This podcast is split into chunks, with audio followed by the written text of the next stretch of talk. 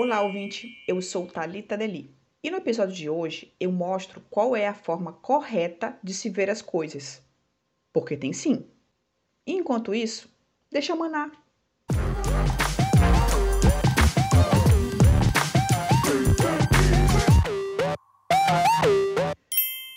Um gênio pode ser vencido por um fracassado que trabalhou duro. Se você aceita essa frase como algo natural, muito provavelmente você é do grupo dos otimistas. Contudo, se isso mais lhe parecer um pensamento infantil, ao qual você discorda, é possível que você esteja no grupo dos pessimistas. E para aqueles que ainda não têm uma opinião formada, eu imagino que sua visão costumeira seja o mais realista possível. Eu confesso que alterei um pouquinho a frase, mas o contexto é o mesmo.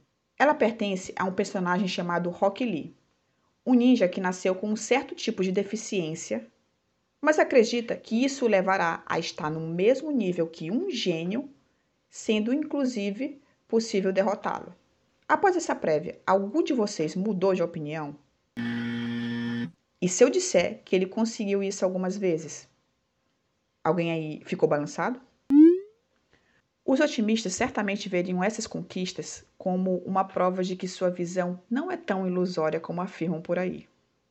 Contudo, um pessimista poderia argumentar que tal resultado se deve ao fato de ser um desenho e que a vida real é bem diferente.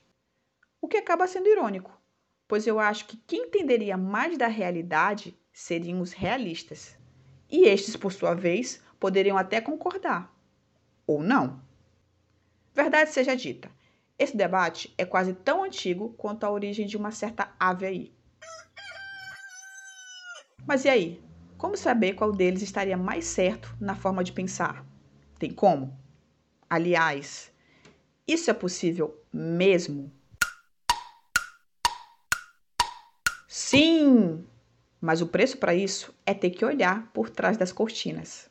O que muita gente não gosta, ou porque tem preguiça, ou por algum outro motivo aí.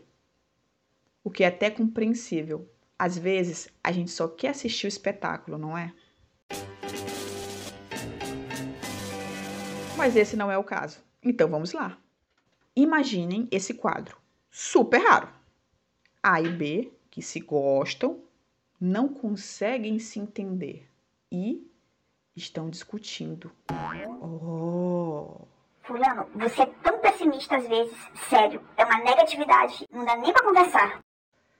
Primeiro, é vital ser pessimista às vezes. E não é ruim. É biológico. Se trata de um instinto de proteção.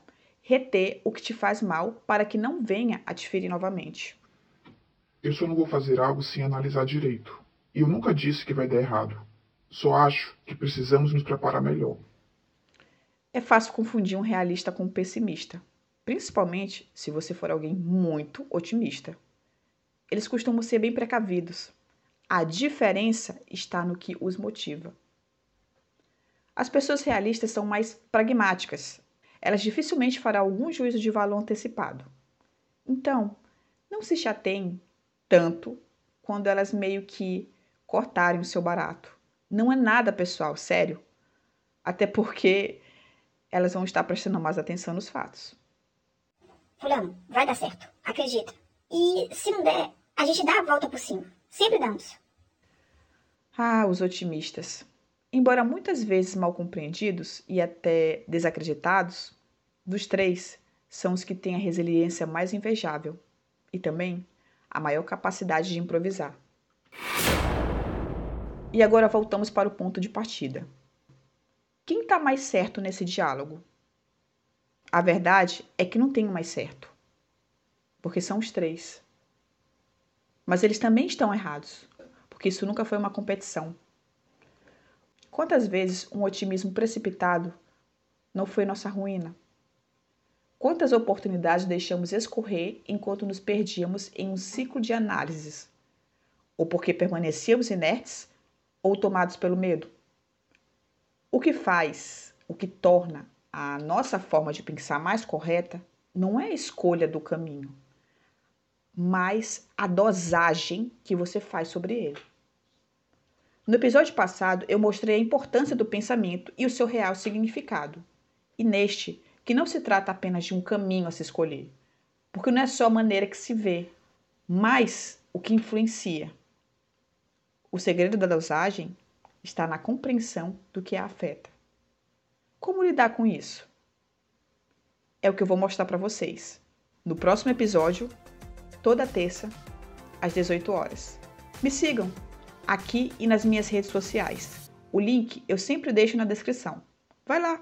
Toda semana tem conteúdo divertido e útil para você curtir. Até a próxima e um Deixa Manar para vocês.